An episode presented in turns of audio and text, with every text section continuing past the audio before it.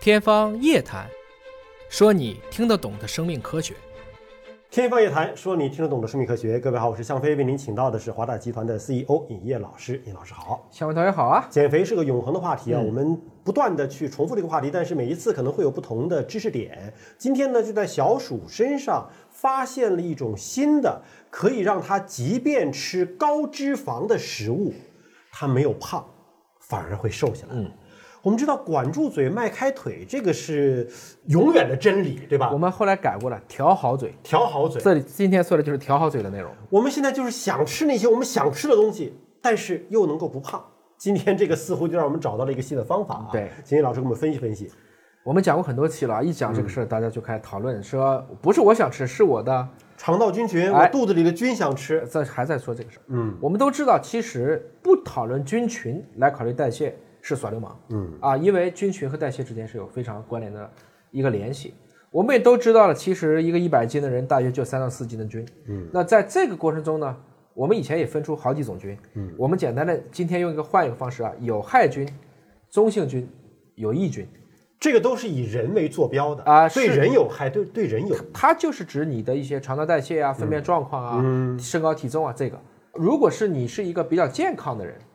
体魄强健的人，你的有益菌能达到三分之二，嗯，有益菌。普通人呢，大约四分之一。嗯，如果你是便秘，你的有益菌的比例只有六分之一。嗯，所以某种程度上讲，如果你到了一些疾病晚期，比如说癌症病人，或者是像一些营养不良，它的这种有害菌比例就提升了。高达百分之九十。嗯，就是换言之，它的有益菌只有百分之十。那我怎么去提高？原来说是肠道的营养支撑，现在要加一个肠道的有益菌支撑，嗯，来帮助你一起去抵御啊这些让你不爽的事情。当然，这个实验还是在小老鼠身上做的实验啊，就是增加了小老鼠体内的一嗯种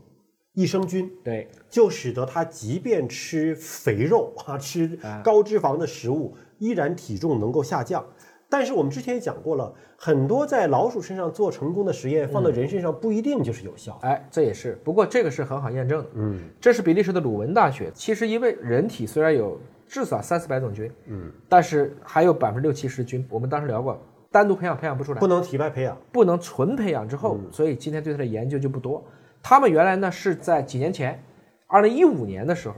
其实他们就找到了一种有意思的菌，我们假定是 S 菌。嗯，那这个菌呢，发现哎，胖子里面没有哦啊，就是在糖尿病啊或者肥胖人没有。嗯，他们还继续想找有没有这个菌的同一个家族的第二种，就是这样的一个菌、S 菌家族的第二个成员吧。找了半天没找到，但是无心插柳，他们找到了咱们今天的主角。嗯啊，这个主角呢，我们简称叫做 D 勾幺幺五菌嗯，啊、那么某种程度上讲，他们在说，我们明明是在去研究恐龙骨骼，嗯，就想看看有没有恐龙骨骼，最后就挖到了什么？挖到了所罗门王的宝藏。嗯，我无心插柳柳成荫了啊！这个勾幺幺五现在发现要比他们之前发现的这个 S 菌更加的具有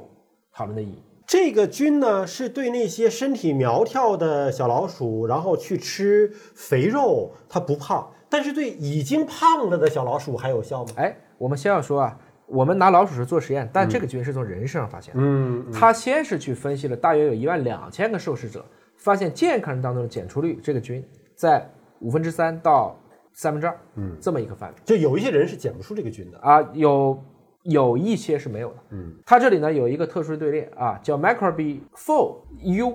这个是什么意思呢？就是这些人没有糖尿病，嗯，也没有胰岛素抵抗，但是他们超重或者是肥胖。那么在这些人当中，他们的粪便当中呢，也检测出了我们这个刚才说的这个 D 勾幺幺五菌。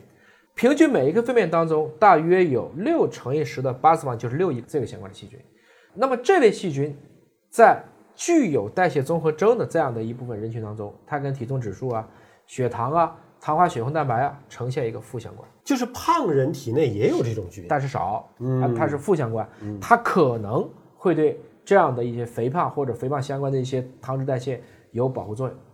那后来呢，又发现这个 D 勾幺幺五菌的，它跟另外一种 O 菌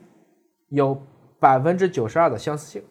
就是看他们吃 siRNA 的时候，这两种菌相似。而这个 O 菌是干什么的呢？这个 O 菌一般认为这是跟瘦弱有关，嗯啊，就是有一个菌叫 O 菌，只要有这个菌，这个人就比较瘦弱，而它有百分之九十二，和我们刚才讨论的 D 勾幺幺五菌是相似的。基于以上所有的特点，就回答你刚才的问题，他们就开始直接用这种菌和高脂肪食物就一起去喂小鼠，嗯，然后喂来喂去就得到了你的一个结果。六周之后，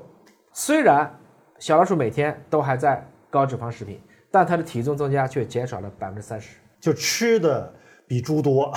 但是瘦的比谁都快，是吧？那么它的对照组呢，在十三周以后，体重和脂肪都明显增加。嗯，啊，也就是说，的确这单一个菌的剂量就能够起到遏制这种脂肪代谢的一个效果。因为毕竟这种菌群是在人体内提炼发现出来的，对并且现在已经单独弄出来在老鼠身上做实验了。那么回过头来，我们直接把它做成这种减肥益生菌，不就完了吗？哎，他们也做了这样一个实验，就是说我这个菌加进去以后，有没有影响整体的这个菌落？后来发现没有，嗯，整体的菌群的结构没有变，仅产生了微小的改变。换言之，我们添加这种菌只会对它的肠道生态系统有益，而不会去影响它的菌群的结构，还能够去使得小鼠的新陈代谢变好。它的确是未来的一个新的益生菌的一个重要的考虑对象了。呃，因为这个研究是刚刚的出来，可能还没有产品化、产业化，但实际上这个勾幺幺五菌啊，它在健康人群当中有可能就成为下一代的。